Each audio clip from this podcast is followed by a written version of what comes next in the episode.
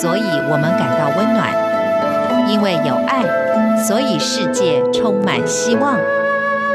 十分暖新闻，传递善美乐，让爱无所不在。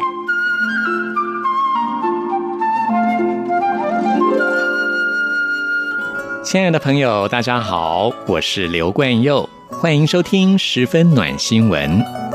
过去我们有个观念说，活到老学到老。现在我们不仅要活到老学到老，还要活到老工作到老。这将会是未来一个很大的议题。根据科学家的研究，在不超过十年的时间呢，全球的人口数量就会停止成长了。这对于地球的环境的改善来说，将会有很大的帮助。毕竟人类就是地球环境恶化的罪魁祸首，所以人口减少了，地球的环境将会改善。不过，人口数量停止成长，对于人类自己来说，却是一个非常严重的危机。因为如果人类不再生小孩，地球的人口减少，人类将会灭绝。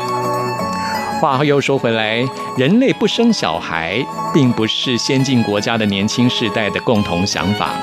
因为现在我们处在一个网络的时代，资讯是全球化的，是大家共享的，所以这样的价值观也借由网络散播得非常快速。在过去，女性在进入家庭之后就要生小孩，但是现在的女性不愿意结婚。即使结婚之后，也不愿意生小孩，这不再是一种先进的观念。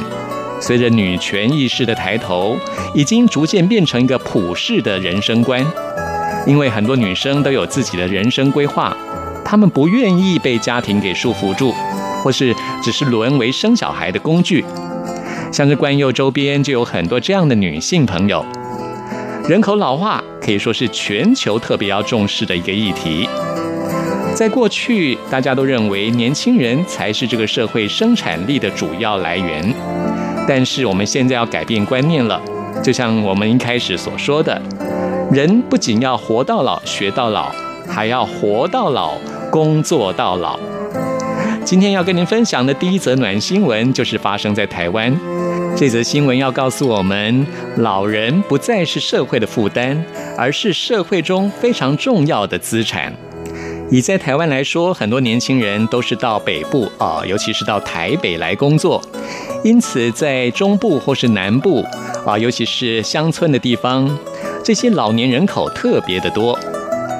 台湾南部的台南最近颁发了一个终身奉献奖跟传承奖，来感谢在台南啊已经好多年都在工作的摊商，来表扬他们的奉献跟支持。其中有一个终身奉献奖，一共颁发给二十位的摊商，他们在市场经营摊商已经超过六十年的时间了，真的非常的不可思议。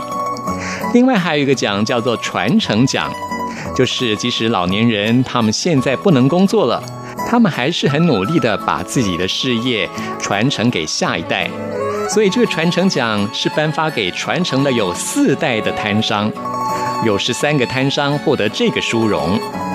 那么我们今天要跟您谈的就是其中有一个奖啊，是颁发给一个叫做阿粉姨牛乳红茶的一个摊商。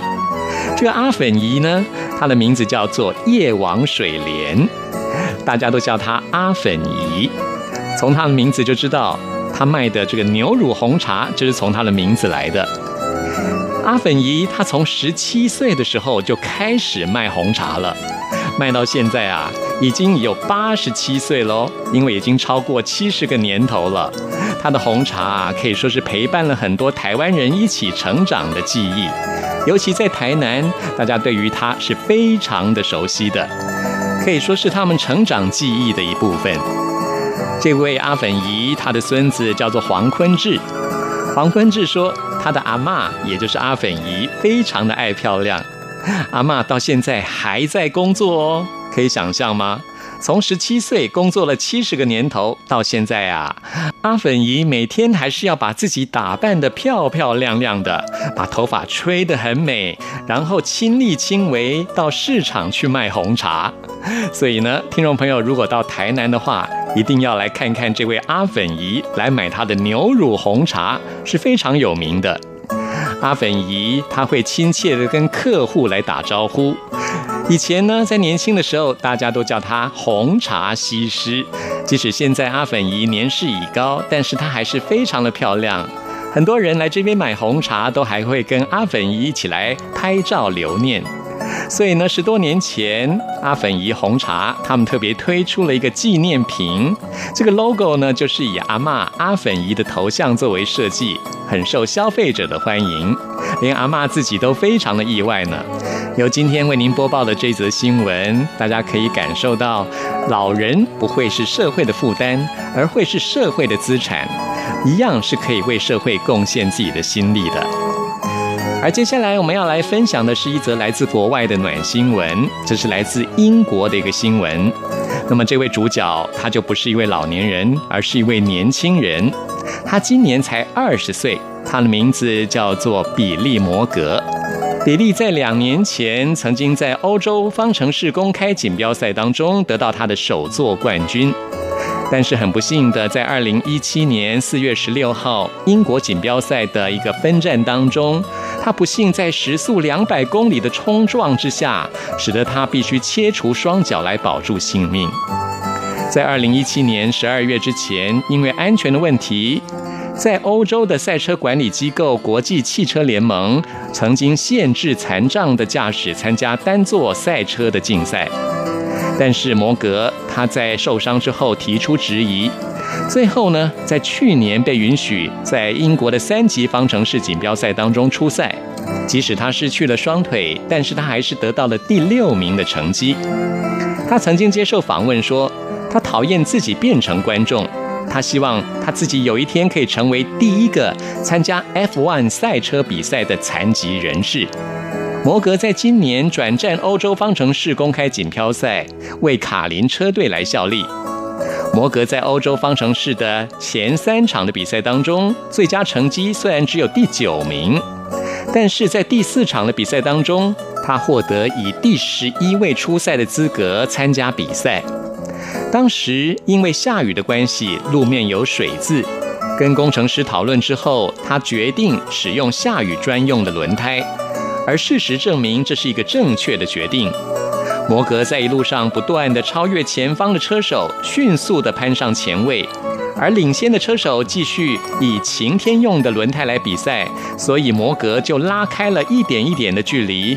最后，他竟然得到了冠军。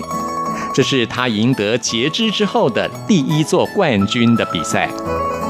摩格得到冠军之后，他说：“他很难相信这两年所发生的事情。”因为自从发生了意外之后，到现在他得到了第一个冠军，觉得这一切太不可思议了。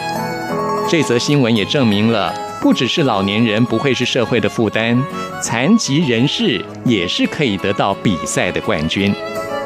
这就是今天跟您分享的两则暖新闻，我们下次空中再会。